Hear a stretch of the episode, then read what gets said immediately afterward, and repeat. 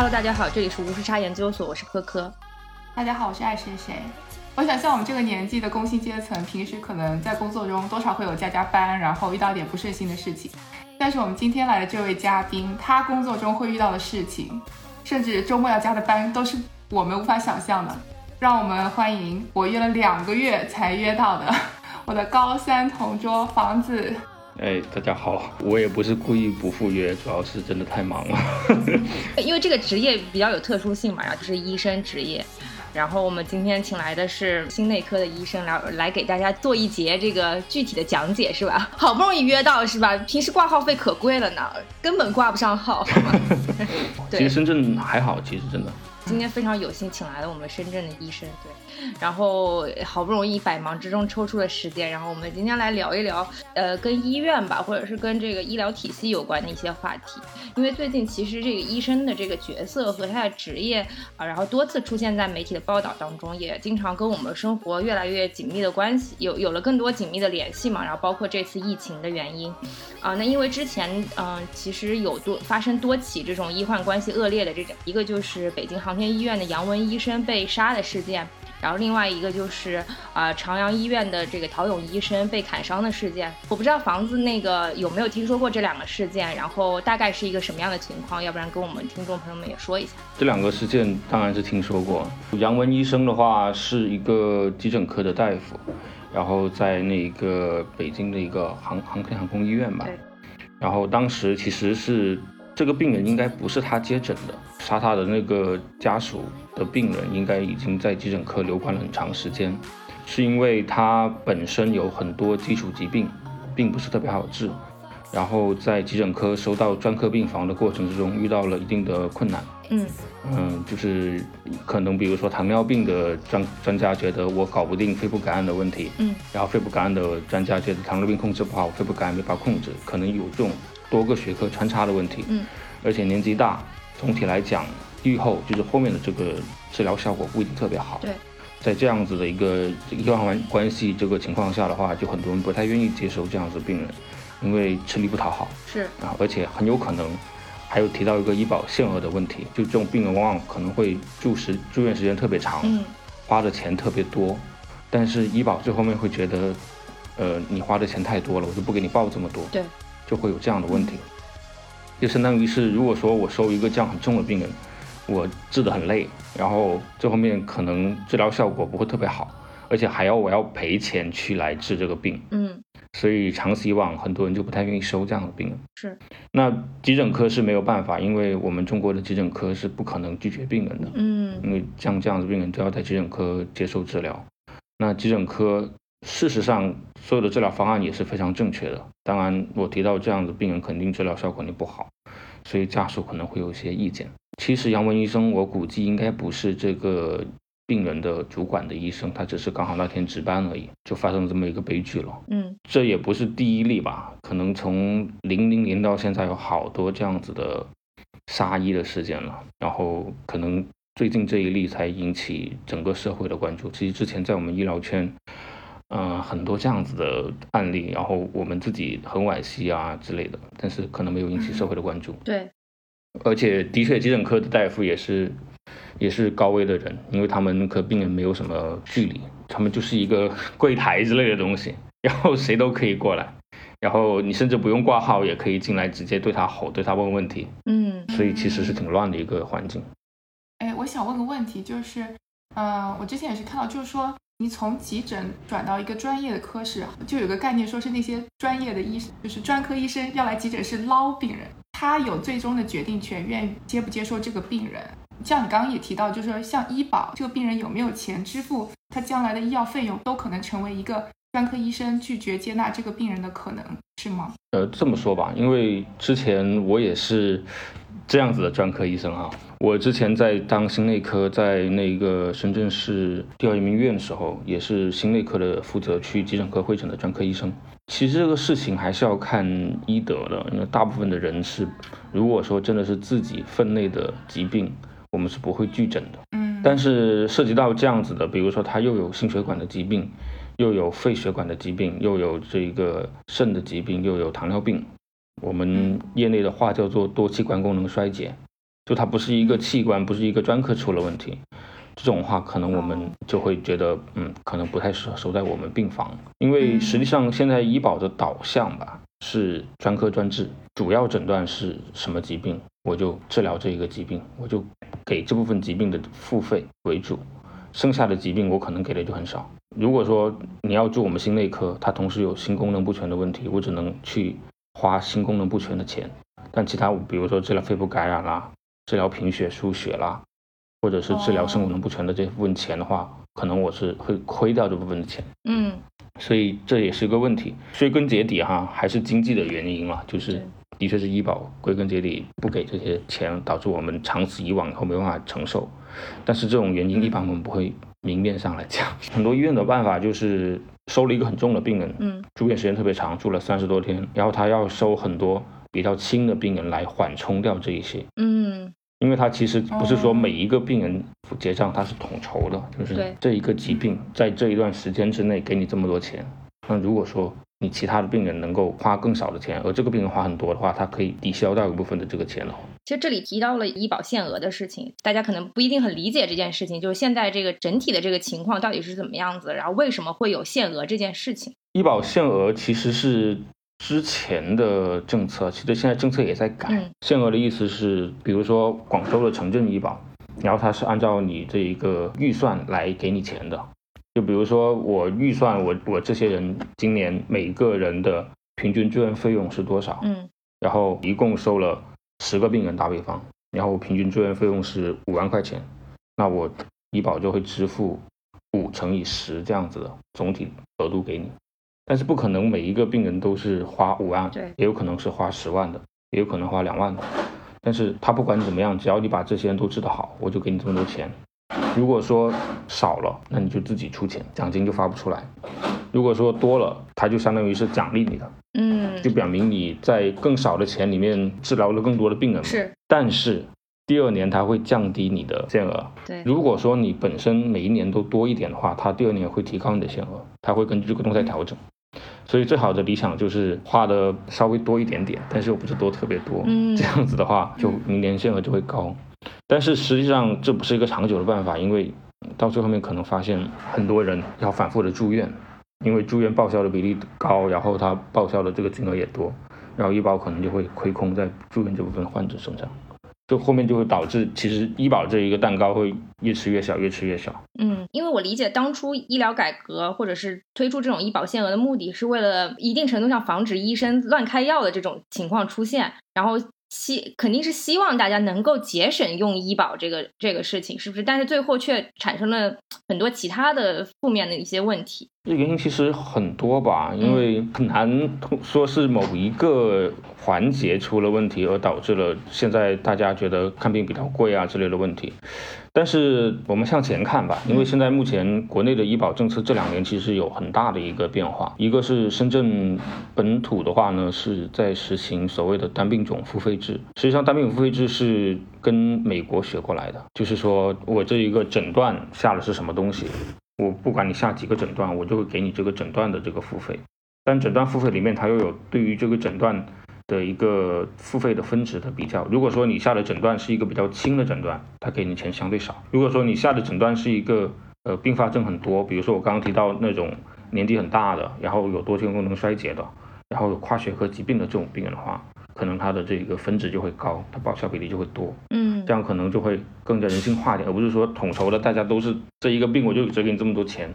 可能会更好。第二个是关于医生乱开检查、乱开药的问题。现在我们改革之后，所谓的耗材零加成啊，包括药品零加成，就意味着你就算乱开药、乱开检查，你医院也不会增加你的收入。嗯，所以其实一定程度上是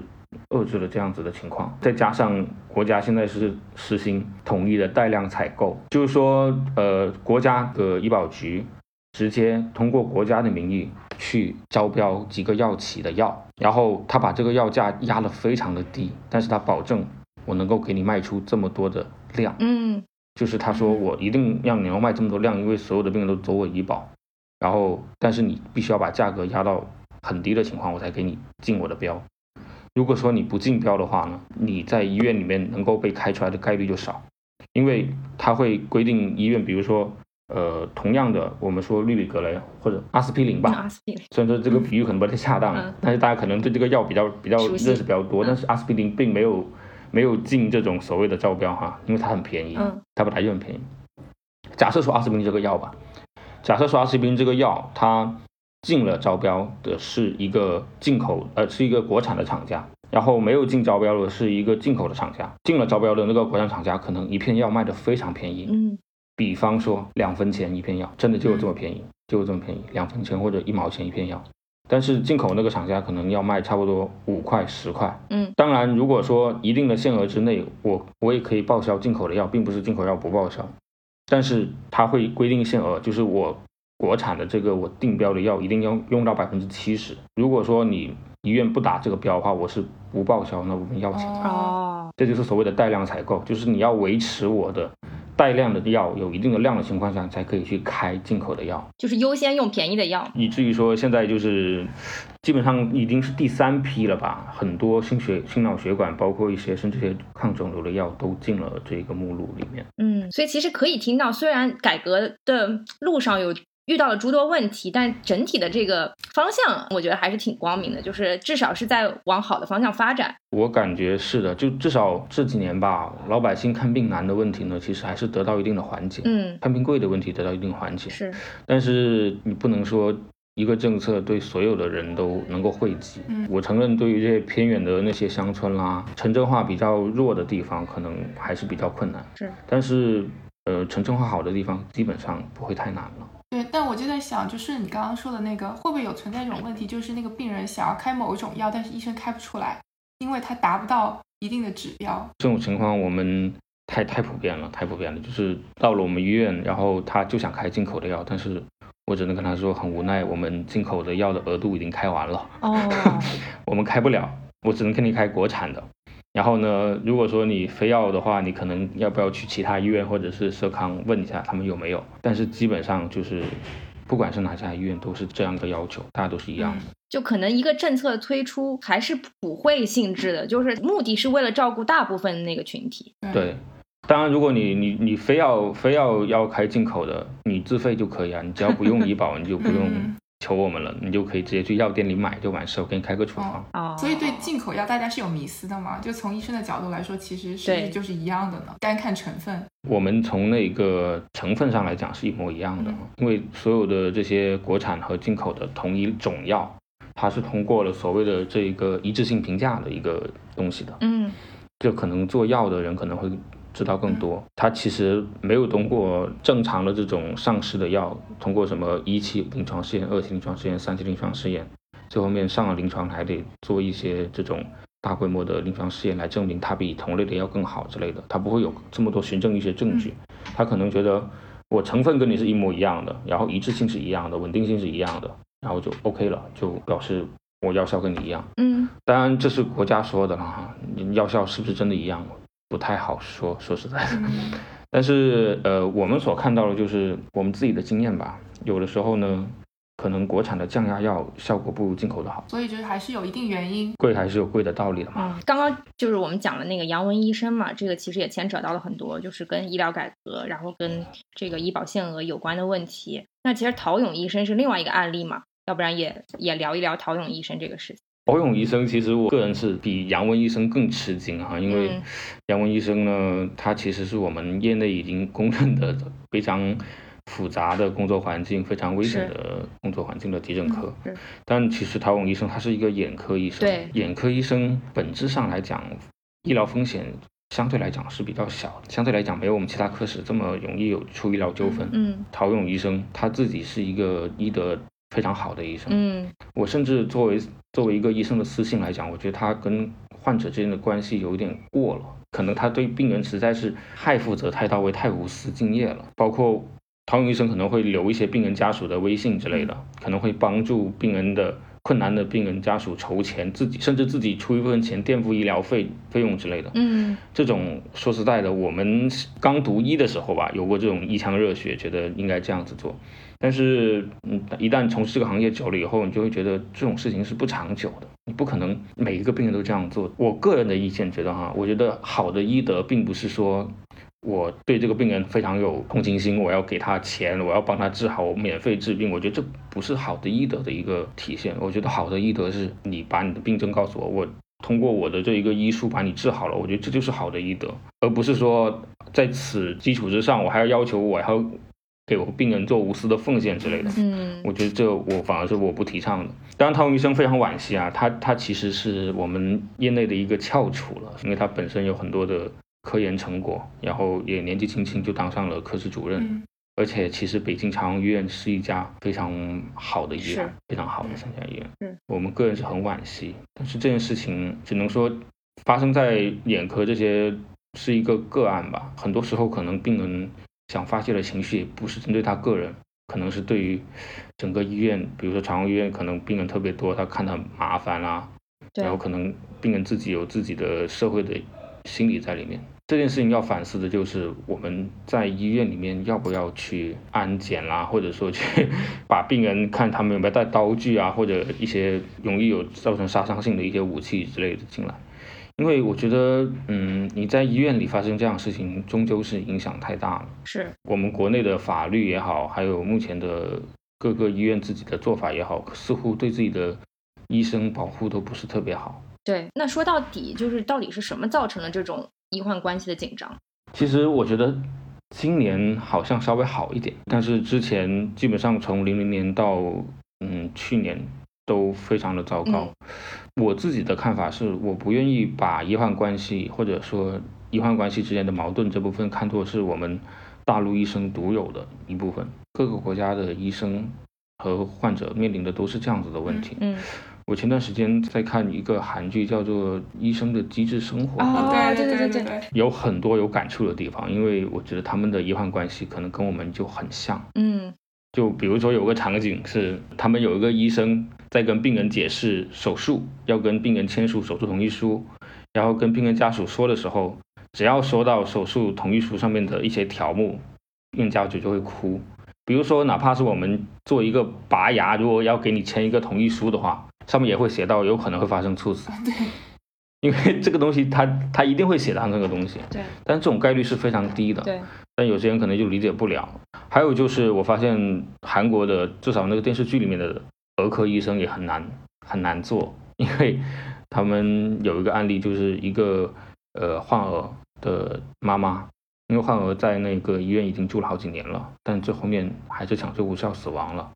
但是妈妈这在那一天的时候，还是对他们的住院医师发了脾气，然后认为是住院医师救治不当，以及他们医院的工作失误导致了他他那个女儿的死亡。但这种事情，其实我觉得可能每个国家都有，对，只是说从法律啦，从医院的角度啊，要怎么去保护医生、保护患者而已。我之前在网络上有看到一个律师说的。这个律师在做直播，然后呢，下面就有人问他，如果说有这种医疗官司要打，要怎么办？建不建议去医闹？然后律师的解释是，他觉得医闹在二零一八年不是一个好的选择，但是二零一八年之前可能是一个好的选择。为什么这样子有医闹存在呢？就是因为很多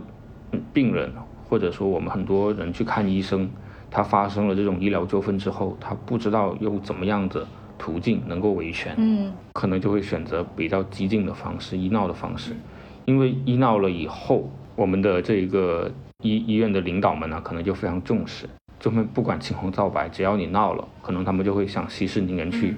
去调解，而不是想走到这种司法的这个程序。然后一旦去调解，他们可能就会获得或多或少的赔偿，相当于是变相鼓励了医闹的人去医闹。因为这样子能够维权的效率最高，是。所以就搞得后面越闹越闹越闹越闹越大。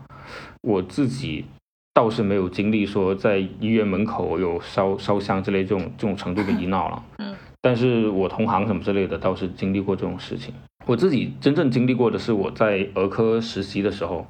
然后有一个儿科的患儿，因为这个病人这个患儿是一个早产儿，嗯。然后他有黄疸，一直住在保温箱里面，那种蓝光箱里面，嗯，好几天了都都不怎么好。他的那个奶奶就很着急，然后有一天就拿着刀来来来医院了。天哪，是是真的拿着刀。天哪！但是还好，好在于我们因为那个患儿在的地方，相当于是呃婴幼儿的 ICU 嘛，是相对封闭的，因为要保持相对无菌的环境。对，恰恰是这样子，降低细菌的这种屏障，保护了我们人身的安全。哎，但我听下来就感觉是那个先例开的不好，还有一点就是大家不知道怎么去解决这个问题。可能很多病人来到医院的时候，他们就觉得说，因为我们可能从小大家都有这个印象，觉得医生就是最高尚的职业，然后他们就是救人于水火，然后起死回生的这种故事听得太多了。所以你带着这个期待来医院，然后医生解决不了你问题的时候，可能情绪上也没有出口。特别是如果你要面临你家人的生离死别的话，就是有那种非常极端的情绪产生，然后他们也没有一种途径去得到自己所谓的伸张他们心中的正义吧，然后就有了这种捷径。但我觉得从医院的角度来说，你一开始就真的想说用息事宁人的角度给了一定的好处，那大家看到了以后，可能就像房子刚刚说的，不会去考虑别的方式，可能就觉得说那我也要闹。因为我觉得这个不仅仅是在医院，在其他很多就是社会场景中都有体现。很多时候你可能真的是要有一个比较好的规则，然后要去执行，才能够就是立下好的标准来以后长期解决这个问题。对，我觉得其实。不是单纯的医疗的问题，可能还有法治的问题，就法律制度的完善也是很重要的。也是今年嘛，国家才才正式出了一个防止伤医的一个法案出来，就之前都没有。哎，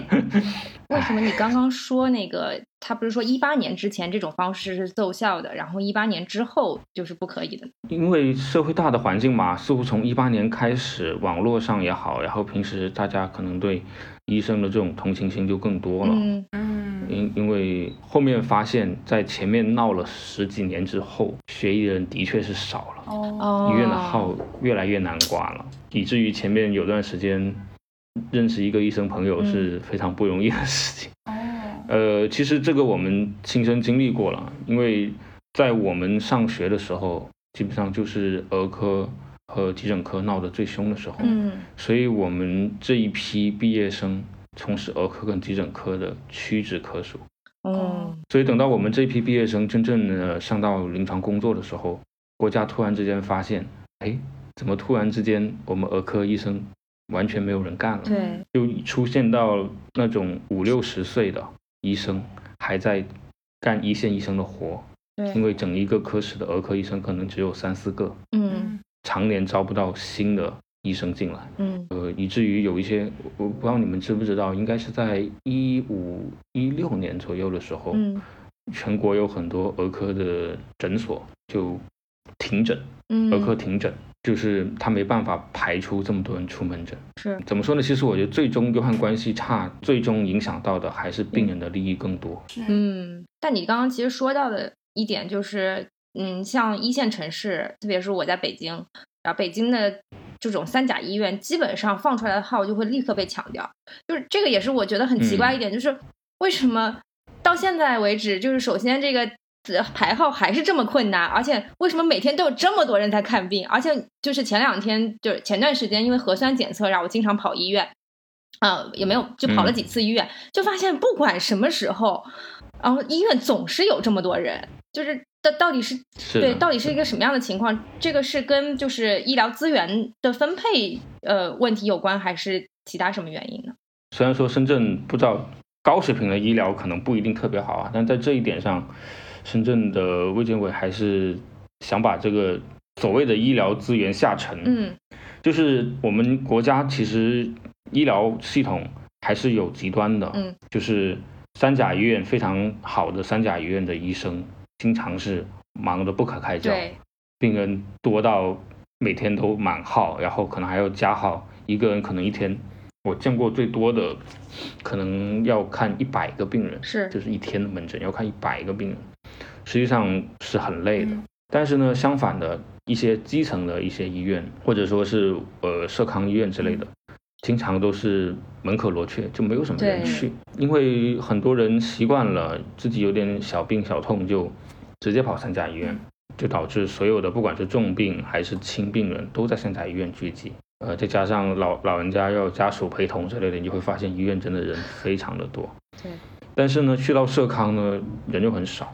所以深圳医改他提出的口号是所谓的强基层建高地，嗯，就是他希望把基层做强，把社康的医生做强。一些三甲医院，他希望做成一个呃管理基层的一个高地。然后他所做的事情就是鼓励大家去基层医院看病，然后在基层医院看病，医保报销的额度会更多哦。而且他会跟三甲医院建立所谓的医防融合的一体系、医联体，让三甲医院的医生每一个星期有固定的一天在基层医院坐诊。比如说你你觉得三甲医院很麻烦，或者你觉得挂不到三甲医院的号，你就可以在那一天挂你社康的号，只要你关注你社康出诊的那个时间就 OK。嗯嗯嗯，但是其实，呃，老百姓有这样子的这个选择，其实跟之前国家整个医疗培养的一个模式还是有关系的。嗯，因为之前国家是没有说培养所谓的全科医生，就很很长时间没有这个专业。嗯，所以导导致了其实我们国家很长一段时间是有全科医生的一个缺口的。因为全科医生他其实不需要会看很难的病，他只要能够解决日常的小病小痛就 OK 了。以及他能够做到自己解决不了问题往上转就 OK 了，对，就不需要他真的把病完全治好，就他可能够起到一个分流的作用就 OK。但是这几年吧，反正今年国家也是出台了政策，说要大力发展全科医生，所有的这些绩效考核什么之类的都向全科医生倾斜，嗯，以至于现在出现了很奇怪的现象，就是可能我的收入还不如深圳的社康医生的收入哦，这也很奇怪。那要不要转行？这很奇怪，但是这可能是改革的一个过程吧。对。不过你刚刚说的这个社区医院的这个概念，其实跟美国现在就是也差不多。就美国一般人其实是不会去所谓的医院的，就你有什么小病小痛都是去你的 primary doctor，有可能就有点类似家庭医生吧。基本上什么感冒头痛啊，嗯，中国现在也是，或者是你甚至糖尿病的一些平时的检查，你都可以直接去那个家庭医生。而且这些家庭医生基本都是私人的诊所。像医院的话，其实我在纽约到现在为止就没有去过，所以我觉得这个模式其实很可行。我也觉得有很多时候没有必要去所谓的那种大医院吧，因为说实话，我记得以前在校医院看感冒的时候，那医生都是两分钟看一个感冒，开这两个药，好像。这样简单，就是很多普通的疾病可以在社区医院的医生那里得到指导吧。对，既然我们刚刚其实说了很多这个医患关系紧张的一些事情啊，然后包括现在一些这个发生的这种暴力伤人的事件，嗯，我不知道你们是如何看待这个这种医患关系紧张所面临的这种人身安全问题？因为我相信你可能也近距离的接触过，包括包括你刚刚说的那个儿科那个案例，其实你也。比较近距离的接触过这种暴力事件，我不知道这个会不会在你心里产生一些阴影，会觉得很担心吗？就是肯定会担心，我自己是这样子哈，因为我们呃值班的时候要吃晚饭，然后我们是没有专门的所谓的吃饭的地方啊，然后我们只能在办公室里吃，就是一边吃饭一边干活这样。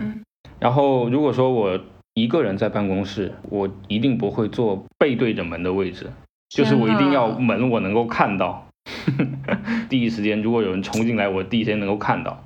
就这是我的一个阴影。如果病人情绪比较激动之类的，我会主动的就先不跟他谈。但是你说像一些，比如说网上现在有人买买的那一种，呃，防防割伤啊，防防刀刺的那个白大褂，嗯，或者说自己身上带一些什么防身的什么双节棍之类的东西，这种我们还是没有做。其实本身我从事的专科也是比较危险的专科，就从医患关系角度来讲，因为心脑血管疾病经常容易猝死啦，然后经常是很年轻的人就会死在医院之类的，其实风险还挺大的。呃，我也遇到过那种，就是比如说我那天去会诊，要有一个四十二岁的一个男性嘛，我记得很清楚，他第一次发作胸口痛，但其实是一个心肌梗死。那一天我去给他就诊以后，我跟他说：“你这个心梗，你需要住院治疗。”但他觉得我太年轻，他不认可我的观点，他就说要我找我的上级医生。但是那那天是晚上了，晚上可能十一二点钟。然后等我打电话给我的上级医生要他过来，等他到医院大概半个小时的时间，就这半个小时的时间，病人心室颤动，然后我们立马除颤抢救，但最后面没有救回来。就这样子的病人我也遇到过，嗯，但是最后面家属还是没有对我有什么样子的意见，因为一旦发生这样事情以后，我在这一个抢救的间隙，会要有一个专门的医生来跟家属解释这个情况，就是要不停的跟家属沟通，要安抚家属的情绪，要做很多其实跟医疗本身没什么关系的事情。嗯，其实这个也是我们，也是我们在保护自己，也是说让家属能够理解医疗的一个流程，要充分的跟患者沟通，要保持患者的一个知情权。就是如果说你给病人做一个检查，做一个治疗。你要确保他知道这个检查的目的是什么，你要确保他知道这个治疗的这个风险是什么，花的花费是多少，要争取他同意，哪怕是你觉得这个检查对他很好，他必须要做，也要他同意以后你才做。其实这样子是我们规避医患关系有矛盾的一个方法之一吧。然后我一直也是这样做的。嗯，我觉得其实最后面出到杀医啦，我觉得还是个个例吧。就算是这样子，我还是希望社会啊和法律能够。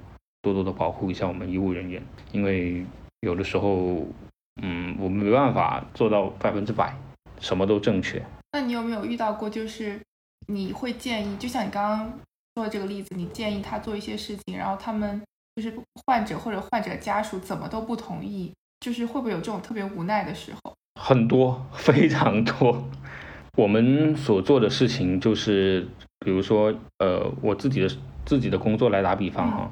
我是给心肌梗死的病人，我们是要建议立刻手术治疗的。一个病人来到急诊科，我们诊断是心肌梗死之后，我们是建议马上做，立刻做。但是很多人就接受不了，一到医院马上就做手术，他觉得你们医生想害我。这个时候可能会把他把所有的这些该讲的都讲了，比如说这个病到底是什么原因，为什么会这么快，为什么要马上做。对他效果怎么样？就讲完所有道理，他还是不同意的话，我们会让他签署拒绝拒绝手术的一个同意书。嗯，拒绝手术之后，如果病人发生猝死这件事情，我们已经告知过你了。大部分病人到了这一个环节，他们还是会签署同意。嗯，的确，我我自己没碰到过哈，我我的一些同事或者说业内碰到过有这种案例，就是比如说老公跟老婆，这个老公对老婆不好，然后老老公因为这个心梗到了医院，可能要抢救，然后老婆就签了不同意。那这种我们也没有办法。这种要不要报警啊？我们可能会在医院里面有个备案。但是不一定会到报警，就是要看医院的医务科怎么去处理。因为我自己没有遇到过这种事情，但如果说我自己遇到，我可能会先跟医院的这一个院领导备案这个事情，嗯嗯就这个很有可能会出医疗纠纷。是，医院真是一个人情的缩影，就感觉是什么人情冷暖，然后世态淡薄的这种，就感觉什么样的情事事情，这种感情的关系纠葛都能发生在医院，感觉好像是一个很小的窗口。您正在收听的是无时差研究所。无时差研究所是一档横跨中美的播客节目。我们希望通过播客带你去看更大的世界。如果你喜欢我们，欢迎在喜马拉雅、网易云音乐、苹果 Podcast、Spotify、Google Play 搜索并订阅无时差研究所。也欢迎在苹果 Podcast 给我们留下五星好评。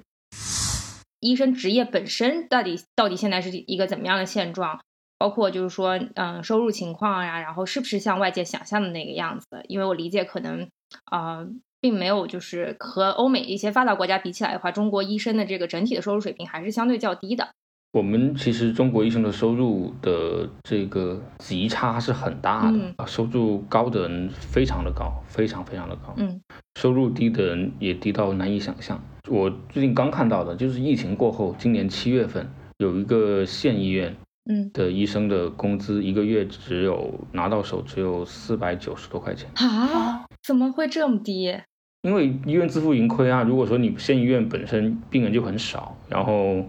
又没有什么那个话，他就觉得你根本就没有工作量啊，然后也没有什么收入，他就发不下去。但是好的医生，比如说能够做到我们。行业里面的这种顶尖的医生的话，年薪也是很高的，就是可能跟国外没什么太大的差别。但是总体来讲吧，我我就我就不说的太多，就说主治医师和这种住院医师的这种差别吧。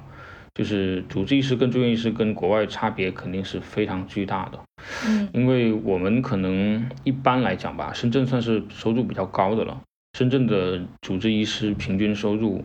可能。我身边统计学吧，因为我我没我不知道他那个到底怎么样，没有人去统计过这个事情，可能他一统计会出问题。身边统计学吧，可能可能就在一万五左右，一个月。一万五左右一个月，对，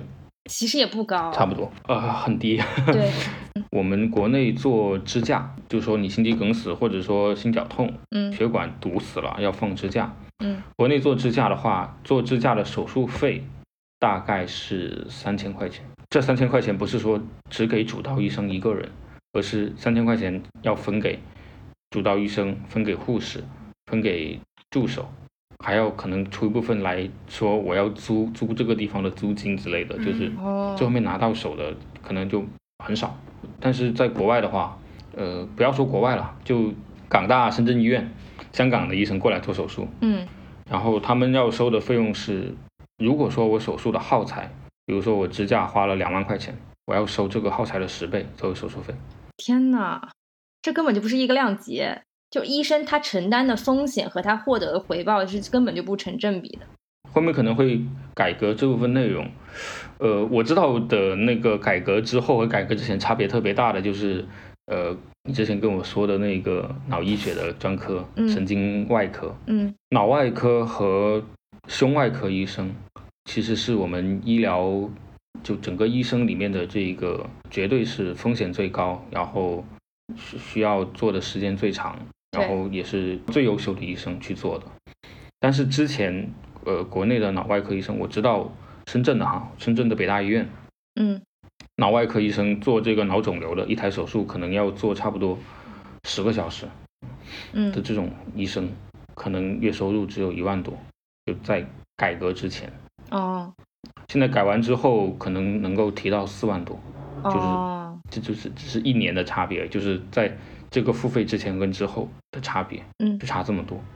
因为现在的医疗改革的方向是，它这种所谓单种付费，它会更认为你做高高难度的高风险的手术、困难的手术，它会给你的这个报销的系数更多，是，然后。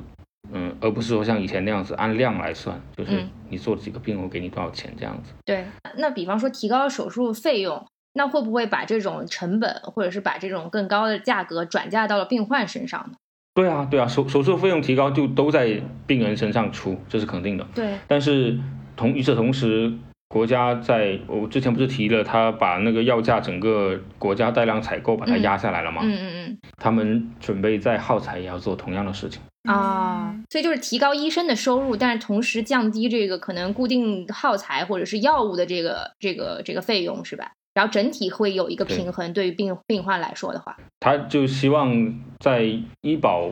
目前的这个花销不不往上增长的情况下，然后做一个通过这些改革调整，重新分配，让医生拿的更多，明白明白，更体现医医医务人员的价值，对。这是目前新的改革的核心。在之前的节目里，我们也多次说到，深圳在高速发展的情况下，它的医疗资源和它的教育资源是其实是跟不上它的 GDP 速度的啊。然后我国的这个医疗资源分布呢，应该有一个业界比较，我不知道是不是啊，就是业界比较知名的说法，叫做北协和南湘雅，东齐鲁西华西。那所以可能就是整体来说的话，北上广深，其实可能深圳也并排不上号。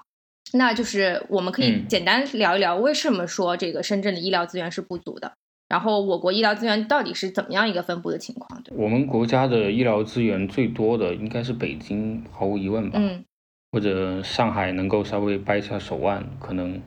北京、上海还有广州也算 OK，嗯，但他们的辐射力是不太一样的。北京可能辐射的更多是全国范围，甚至是北方多一点的这个病人。是刚刚提到说北京经常挂不上号，也可能是因为有外地人过来看病，不一定是北京人去看病占领的号，可能很多外地人过来这边看病。我觉得北北京、上海、广州，包括刚刚提到的什么呃湘雅那一块，嗯。然后还有就是同济所同同济。所在的这个武汉武汉那一边，他们有个共同的一个特点，就是有很老牌的医学院，就是他们有非常传统的医疗培养的文化和呃非常优秀的毕业生吧，而且他们本身这种都是老牌医院嘛，包括协和医院也好，呃，还有就是上海的这些复复旦的这些医院也好，广州的中山医的一一系列的医院，包括南方一系列医院都都有自己的呃一脉相承的一个传统在里面。嗯，然后深圳因为一共就发展了四十年，而且前面高速发展可能重心也并没有放在医疗这一块，说实在的，然后再加上教育高校这一块一直想发展，但是。呃，好像也也就这一两年才稍微好一点吧。深大的医学院是零九年刚刚筹建的，就深圳的第一所医学院是零九年才筹建的，就是这是本身先天的一个城市的基础的问题。第二个是本身深圳三甲医院也很少，呃，我们就不说跟北京、上海、广州比吧，哪怕是跟这个佛山比。深圳都，深圳医疗都比佛山差。前段时间了，哦，至少在我毕业那几年的时候是这样子的。深圳医疗是比佛山是要差的。然后深圳之前的三甲医院只有五家，我记得我刚毕业的时候，一三年左右的时候。然后最近的话是一九年的统计数据是涨到了十八家，但是实际上北京有七十多家吧，可能八十多家，对，七八十家。上海可能也接近七十，广州也差不多这个数。那深圳就还是差得很远。嗯，深圳老牌三甲医院有一些医院它是有强科室的，就比如说市二医院的骨科、市二医院的神经科，这这两个科室可能市二医院比较强的科室，它可能能够跟广州的这些中山医的这些同同样学科的人可以站在一个平台上去去去讲话，就他们发展的很好。但是呢，有一些科室又发展的特别的差，这也是一种不均衡。嗯嗯，其实我自己个人的总结哈，就是还是那句话，就是发展深圳在某一些三甲医院发展的比较好的专科，往往也是有传承的，也是有，比如说同济的人，或者说湘雅的人，或者说是中山医的人，或者说是协和、北大啊这些人过来这边，在这个科室把它做强做大，然后一脉相承，这样子发展下来的。嗯，然后那一些发展的不好的，我不点名的科室呢，往往都是一些。我不不想点名的医疗院校出来的毕业生，又有一些甚至是专科生哦，甚至是专科生。就现在有些深圳的一些不太好的科室，做到了你认为的这个主任级别的，就是主任医师级别的这些人，可能他的学历只是一个专科哦，而且是不知名的专科。很很奇怪吧？对呀，不都是博士吗？不不全是。那那些就是优秀院校毕业的学生，为什么没有想说来深圳这边竞争一下呢？我感觉他们可能很容易就能够得到一个比较好的职位。因为优秀毕业院校的学生刚毕业出来，往往是呃啥也没有，就是钱也没有，人脉也没有，然后只有年轻跟你的学历。嗯。假假设说哈，如果说你是非常好的优秀院校毕业的，比如说中山医本科、硕士、博士一直读下来的这种这种毕业生的话，其实是比较少的这种人。呃，很多不愿意选择来深圳，因为平台不好。嗯，深圳的平台发展不太好。其实医疗这个事情不是你一个人能够做起来的，对对，它是一个团队活。然后如果说你哪怕是你一个人来了。然后在这个科室，然后你的各种能力可能是鹤立鸡群，但是你会发现你做不了什么事情，嗯，就是哪怕是科研也好，嗯，还是这个呃晋升也好，做不了什么事，然后你只能做做自己一亩三分地，把自己几个病人管好，而而且还可能会不停的有这种科室的斗争，嗯嗯，就会很烦。我见过有一些人是。他中山一读了本科，在北京读了博士，然后呃又跑到国外去做了几年研究，到了深圳，然后是相当于深圳深圳市政府把他当做人才引进引进来的，然后去了某个科室干活，但是他进了科室以后，申请了很多次这种呃科研的项目之类的都很难进，就是因为这个平台不行。因为那些批你项目那些人觉得你平台不行，你一个人是没办法完成这些你想做的工作的。嗯嗯，其实我是想问，就是说科研对一个在职的医生来说还是很重要的吗？中国的科研好像跟国外有点不太一样，可能国外，比如说我读个 MD 之类的，然后就当医生，然后可能我发的很多科研上的文章是跟临床相关的。就是我观察到了几个病例啦，然后做了什么东西。但中国的科研似乎可能好一点的平台会有这样子的一个机制啊，大家一起来协作这样做，就是会有临床医生来来工作，也也有这个专门负责科研的医生或者是科研的助理来来做这种协调工作，就是大家一起把这个东西做好。好的单位是这样子的，但是深圳，嗯，有些单位做不到这个样子。既然刚刚讲了这么多啊，就是二零二零年其实也是一个比较特殊的年份，然后甚至到现在我们都处于这种疫情紧绷的状态当中。那疫情期间，这个医院整体来说究竟是什么样的一个情况呢？很多深圳市的这一个大大规模的这种筛查啦，包括隔离啊什么之类的，其实都是社康医生在协助完成。嗯，你说我们这些三甲医院的这些专科医生有没有做什么事情？当然也有，但是更多的是呼吸专科、重症学科以及急诊科的医生做的工作是最多的。嗯，呃，我们呢更多的是支援，比如说我们会去支援查核酸。因为在那个疫情比较爆发的时候，我们查核酸的那个门诊量是爆满的，我们要轮流去去去查，而且我们要去查的话要全副武装嘛，是，嗯，就是穿整一套隔离衣，然后防护目镜什么之类的，要要又很累又很热，所以就是大家轮班去。在疫情期间吧，我是基本上天天上班，因为我工作有特殊性，我当时是在当心内科的住院总，嗯。然后接触到了很多很多这些呃什么发烧感冒之类的人，嗯，但是我现在回想起来，我觉得我当时不算辛苦吧，我我觉得更辛苦的是我那些同行吧。对，那在住院部的时候，大家会不会人心惶惶的？毕竟都在医院里，然后也挺密集的。实际上在疫情期间，我们住院就是我们自己专科的住院部。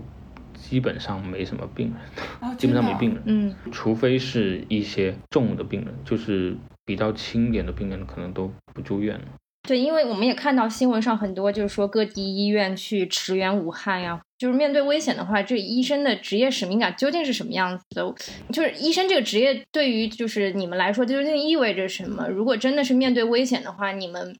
就是是怎样的一个心理活动？这个我也特别想聊聊一聊。对。我自己是不把医生看作是一个神圣的职业，我觉得这就是一份职业，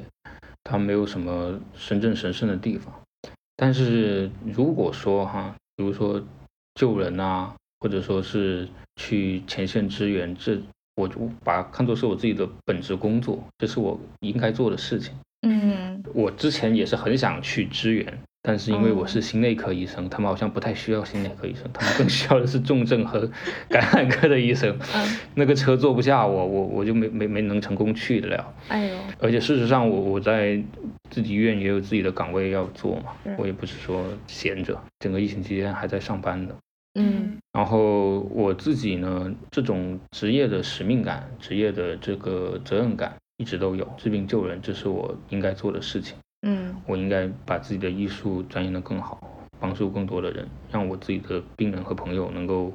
得到好的治疗。嗯，这是本职工作。第二个是在同行都去前线的时候，自己还是心里有些感慨，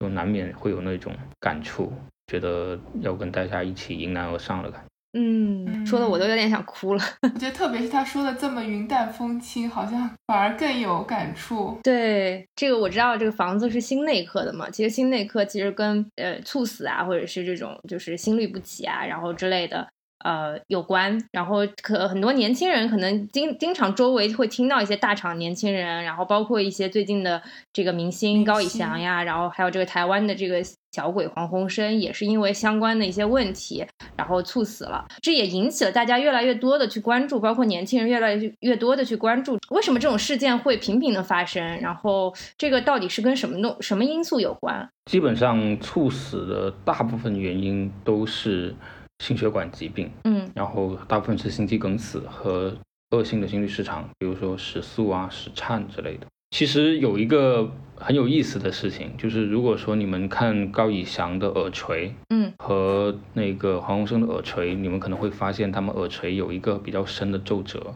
呃，我们叫分耳症，学术名叫 Frank 症，它其实是提示你有动脉粥样硬化疾病。哦。或者说冠心病表观的一个特征。这个的话，也不是说你有的话就一定会有，但是如果你有的话，你又刚好是三十岁、四十岁喜欢抽烟，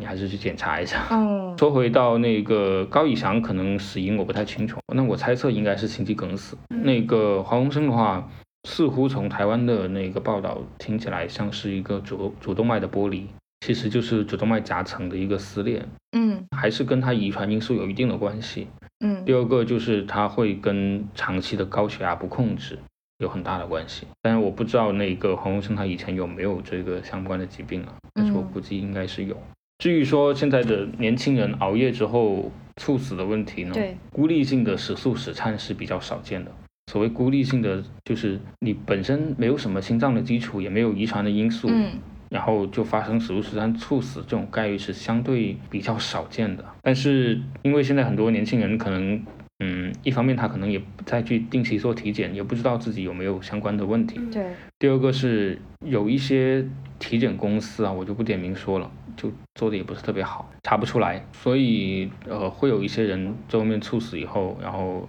觉得是跟自己拼命加班有关系，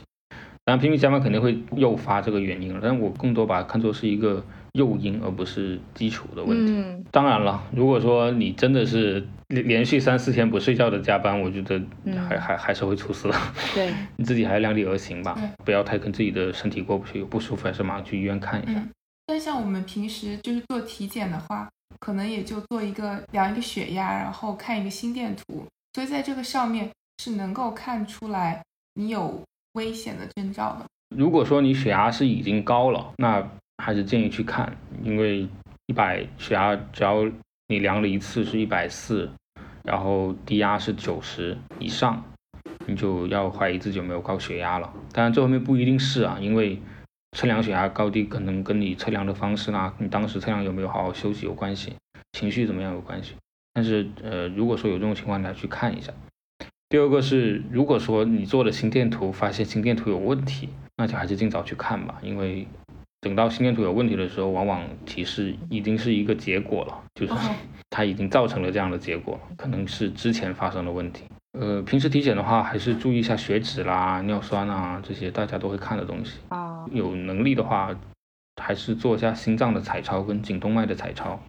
嗯。特别是四十岁，或者说现在这么累的三十五岁到四十岁的这部分人群，要做一下心脏的彩超跟颈动脉的彩超看一下。嗯，一个是心脏的彩超本身它能够筛查出很多你的基础的心脏病，第二个就是颈动脉的那个彩超的话，主要是要判断你有没有斑块，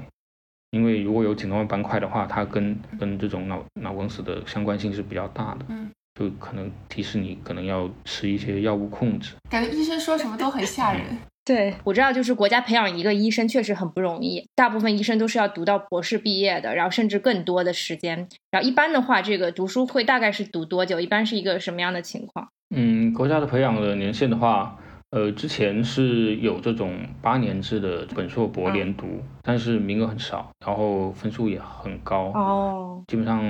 很很难进去。常规来讲，哈，嗯嗯，深圳深圳现在医疗的这个体系的话，可能硕士还是居多，读完本科读硕士。之前的话，有一段时间是比较纠结的，就是你读完本科五年，然后还要读硕士三年，是，然后把这些东西所有读完之后，还要规培三年，就是规划培训，住院医师规划培训三年才能够工作，也就是这样算下来要十一十一年。如果说你要读博士的话，你要规划培训。就是你读完博士还要规划培训三年，嗯，博士少呢读两年，多读三多多的三年也不一定能毕业吧，嗯，也要去规培，这时间拖得特别的长，嗯，所以后面出了一部分的改革，出了一个研究生带有这一个规培证的一个研究生，就所谓的四证合一研究生，嗯，然后就是把这个相当于把规培跟研究生在读这一段时间都合在一起，嗯，这样的话就相当于省了三年，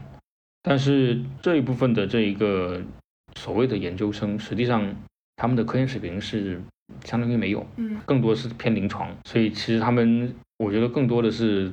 本科出来以后规培了三年，只是他有个研究生学历而已，但实际上可能能力上来讲是差不多的。然后如果说你真的是要正儿八经的读的话，就是要本科五年，然后研究生三年，博士可能要读两到三年，然后再再规培三年。天呐，十几年的青春。那个人问题方面呢，好找对象吗？因为之前因为我们跟陌上花开的关系还不错，就经常听他们说，因为医生要就是值夜班这种工作特殊性，所以很多时候医生只能找医生，只能找同行。然后，嗯，确实在找对象市场上面的竞争力没有那么强。我不知道是不是真的是这样的情况。对，的的确是这样子的。我们那个医务人员可能同行的这个配对的更多，嗯，就是医生跟护士在一起的很多，是医生跟医生在一起的也有一部分，但是可能最后会离婚的也挺多的。然后因为互相见不到面是吗？然后因为都很忙啊，没有时间。对啊，然后还有就是呃，经常也会有一些医生跟就其他的专业的人去做。那个联谊什么之类的，往往都是我们医院工会特别着急，然后要要给我们办这种 相亲相亲专场，嗯，或者是这个我们医院的一些扫地阿姨，是因为在深圳的扫地阿姨可能家里几套房啊，人员很广，但她就是热爱热爱扫地，就来来工作这样子，然后 然后给我们介绍对象这样的，我没有被这样子介绍成功过，我也没有去真正见过，但是我身边的人好像。真的去跟其他专业见面介绍，这方面成的很少，真的很少，我也不知道为什么。呃，因为之前那个疫情的原因，然后陌上花开对所有的医务工作人员呃提供免费的挂牌服务，然后如果有相关需求的医护工作人员，然后听到本期节目之后，可以直接去联系陌上花开公众号，然后找一下他们，他们可以就是他们好像是可以包终身解决这个问题，直到你找到为止。都是免费的啊！哎呀，太可惜了！哎，我已经 我已经快结婚了，我一定会推荐一下我的同事们去注册。对，既然是医生嘛，而且是会上手术台的医生，就经常会面对生死，所以我特别想了解一下，就是你做医生的时候，第一次面对病人死亡，嗯，你的你的心情是什么样的？我第一个面对的这个死亡的病人，就是我第一天值班的时候遇到的病人啊！哦我第一天在血液科值班，嗯，然后。刚刚接班五点多钟的时候，就遇到了一个白血病患者，然后出现了脑出血、脑疝，然后呕血、昏迷。其实，呃，一开始的时候就知道他可能抢救过来的希希望不大，嗯嗯，就是，但是那一天从晚五点晚上接班五点钟吧，一直抢救，包括输血，包括呃输血浆，然后包括呃联系脑科的会诊。嗯，还有抢救工作一直一直持续到了凌晨两点钟。嗯，就是实际上，可能普通人会觉得死亡是一个瞬间的事情，就是就是啪一下，好像关好像关灯一样，就人人就没了。实际上，我们看来这个过程远远要长。嗯，就是可能是好好几个小时的时间。嗯，就是从他脑死亡到他整个生命就是机能衰竭。是有一段时间的，然后我在面对第一次死亡的时候，其实没有想特别多的事情，就是想把事情做好，看有没有机会能救回来，仅此而已，没有想其他的事情。就是你说有没有说后怕了，有没有说对这个生命有恐惧之类的感觉？那个时候都没有心思想到这一块，就是不停的在开这个检查单去拿去。我们当时因为是晚上嘛。我们还要专门跑跑去血库去拿血，然后一直在在忙碌，没有时间想这件事情。等到真正忙碌完，然后洗个手，发现已经是两点钟了。坐下来的时候才有点悲伤的感觉，因为那个病好像才五十三岁哦，然后出诊的白血病，出诊的白血病，而且是一个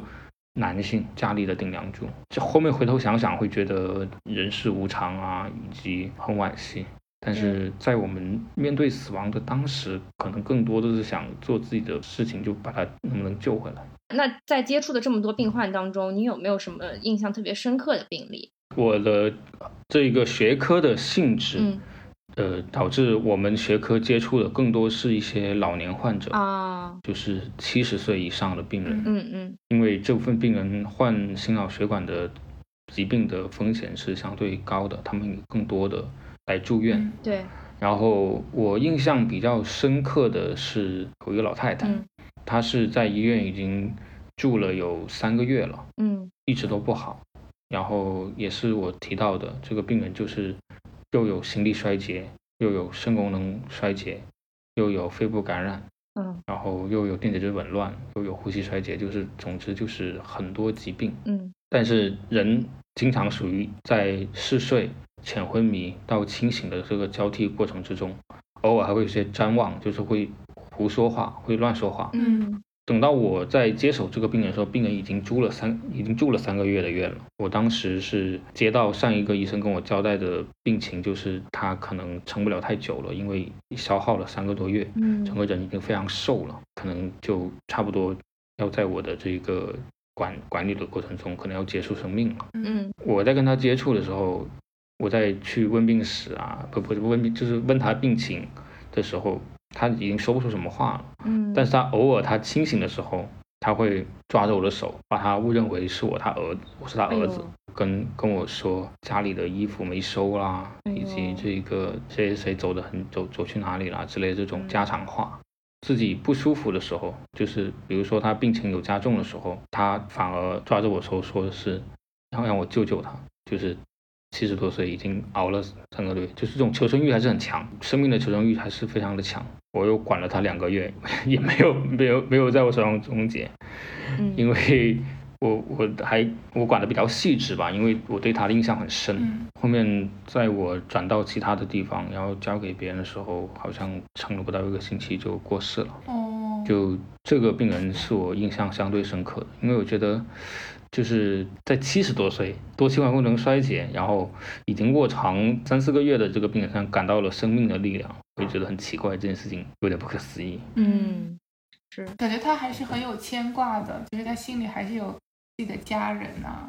然后他也很希望能够活得更久一些。他其实清醒的时间已经挺少的了，就是大部分时间都是昏睡状态。嗯但是清醒的时候，只要有不舒服，都是让我救救他，或者是跟我说说家里的事情。嗯，嗯，所以方医生，我最后再问一个问题：如果还可以再选一次，你还愿意做医生吗？我不太愿意，说真的。聊了这么久，你这样子说，答案还比较出乎意料，为什么呢？我们来听一下原因。当医生还是承担了太多的东西。嗯活第二次人生的话，我不想活这么累的人生哎。有的时候觉得，呃，这种付出和这种获得的收获，其实自己觉得是有点不太值当的，嗯特别是在面对一些不太容易沟通的病人身上。嗯当然，虽然说偶尔会有一些让你感到欣慰的病人，但总体来讲，我觉得这种事情就相当于你，你只能把自己的这眼前这棵树给浇好，把眼前这朵花给浇灌好，但是你觉得整片森林在又你好像无能为力。嗯我觉得当医生的无奈有很有很多，然后也很累。如果说能够让我重新选择的话，我我会选择当医生。但是因为现在我已经做了很长时间了，然后我的这些同事啦，包括我的上司啊，其实我们的一个团队的东西很多都离不开，嗯更多的是一种责任感在推着我前进吧。但如果让我选择的话，我我可能会选择一个风险没有那么大，就至少我不会左右别人的生和死的这种。对，因为我们心血管疾病更多的时候是抢救嘛，是，就是这病人心肌梗死、心衰去抢救。嗯其实回过头来想，有可能你当时做的不对，这个病人就死了。嗯但是我在抢救的时候，我尽量不会去想这个事情，我尽量想的是我做的对不对，有没有漏洞，嗯就是把自己的工作做好，嗯不会去想后果是什么对。因为你一旦背着那样子的后果，你就很难把自己的事情做好，你可能会背了很大的一个压力去工作和生活。对，嗯，这是我心里话吧，我不知道你们想要什么答案。没有，我觉得说的很好，我就真觉得说的很好，就是我觉得很真实。真的是人之常情。如果说真的每天都要承担病人的这些生死问题，不是那么简单、那么容易的。就是我之前在比较清闲的时候，喜欢看小说嘛，嗯然后有看到那个卡拉马佐夫兄弟，就托斯托耶夫斯基的的长篇，嗯然后有提到一个一个事情，嗯就是其中那个弟弟吧，三弟三兄弟，弟弟叫做阿廖沙，嗯。然后他的他是去当了一个神父，然后去那个教堂跟一个神父学习，然后他学习的那个神父也是当地名望很高的一个一个神父嗯，叫做佐西玛，佐西马神父。在生前的时候，佐西马神父威望非常好，然后有人不远千里的从外地赶过来要跟他谈话，然后要让他得到这种心灵的慰藉之类的。其实有点像医生的这种感觉，就是安抚人心内心的创伤，也可以说是一个医生吧。然后最后面那个佐西马神父死亡的时候，然后他们的规则是他的那个灵渠要要放在一个大堂里面供大家去瞻仰，而且不能够涂一些防腐的东西，因为他们觉得圣人圣体是不会腐败的。但是小说里面把佐西玛神父的圣体写的腐败的腐败的非常快，嗯，而且。发出的异常的臭味，所以在佐西玛神父最后的时刻，就是他死后，然后灵渠放在那个神刻的话呢，他的圣名就受到了亵渎，就大家就开始怀疑，说他以前到底是不是真的是一个圣，就是圣人？因为如果是个圣人的话，为什么他的躯体会腐败的这么厉害，跟普通人没有区别，甚至比普通人还要臭？我读到这段故事的时候，我其实就内心挺有感触的。就是我觉得可能跟现在很多医患关系的症结也有一定的关系，可能很多病人对医生的这个期望价值太高了，把他当圣人了，嗯，对，觉得医生死后的躯体都不会腐败，其实这是不可能的事情。医生一样是一个生命的个体，我们也会生病的，嗯，而且我们生病的时候，甚至会遇到自己不明白的情况，所以我们也是跟大家一样的一个普通的个体和人。我觉得大家不要去撕裂的看待医生跟患者的关系。是，其实大家在整一个医疗活动之中，应该是一体的。像呃，美国的家庭医生跟一些美国的家庭一样，他们甚至是一些家庭的朋友。嗯，这是我最后会想讲的吧。就是我觉得大家不要把我们当做是左西马神父，我们的遗体一样是会腐败的，我们一样是吃肉的、吃东西的人。嗯，今天真的是让我感觉上了一堂课一样，就过程当中我自己还是挺有感触的。然后甚至我觉得讲到很多地方的时候，我我多次有想要哭的冲动。嗯，真的是是通过一期节目让我大概了解了一下，就是作为一个医生，整作作为一个同龄人吧，就是同龄人医生这个职业的心路历程，我觉得就是充满着，嗯，充满着我们这个年纪可能不应当不应当承担的这种责任。或者是很多的这种重压，能够当初走上这条路，选择这个职业本身就已经有足够的勇气了。希望说，就是说大家能够，就是对医医生有更多的理解和尊重。嗯，因为我觉我相信，就是可能整体来说的话，这个医患关系的改善，或者是医患矛盾的解决，并不是一朝一夕就能够完成的。也希望大家能够对医生这个职业有更多的尊重和理解。就像房子在最后说的一样，希望大家能够以一个普通个体或者更加更加平和的角度去看待医生这个这个职业吧。对，在附加这个医患关系之前，其实双方都是两个普通人嘛。我觉得很多时候，你就是要想办法，还是能够用对方的角度来考、来思考和看待一些矛盾吧。对，当然节目的最后还是希望每个人健健康康，注意身体，记得体检，保持一个良好的心情。对，记得体检。对，然后那本期节目就到这里啦，非常非常感谢房子的分享，然后大家拜拜，拜拜。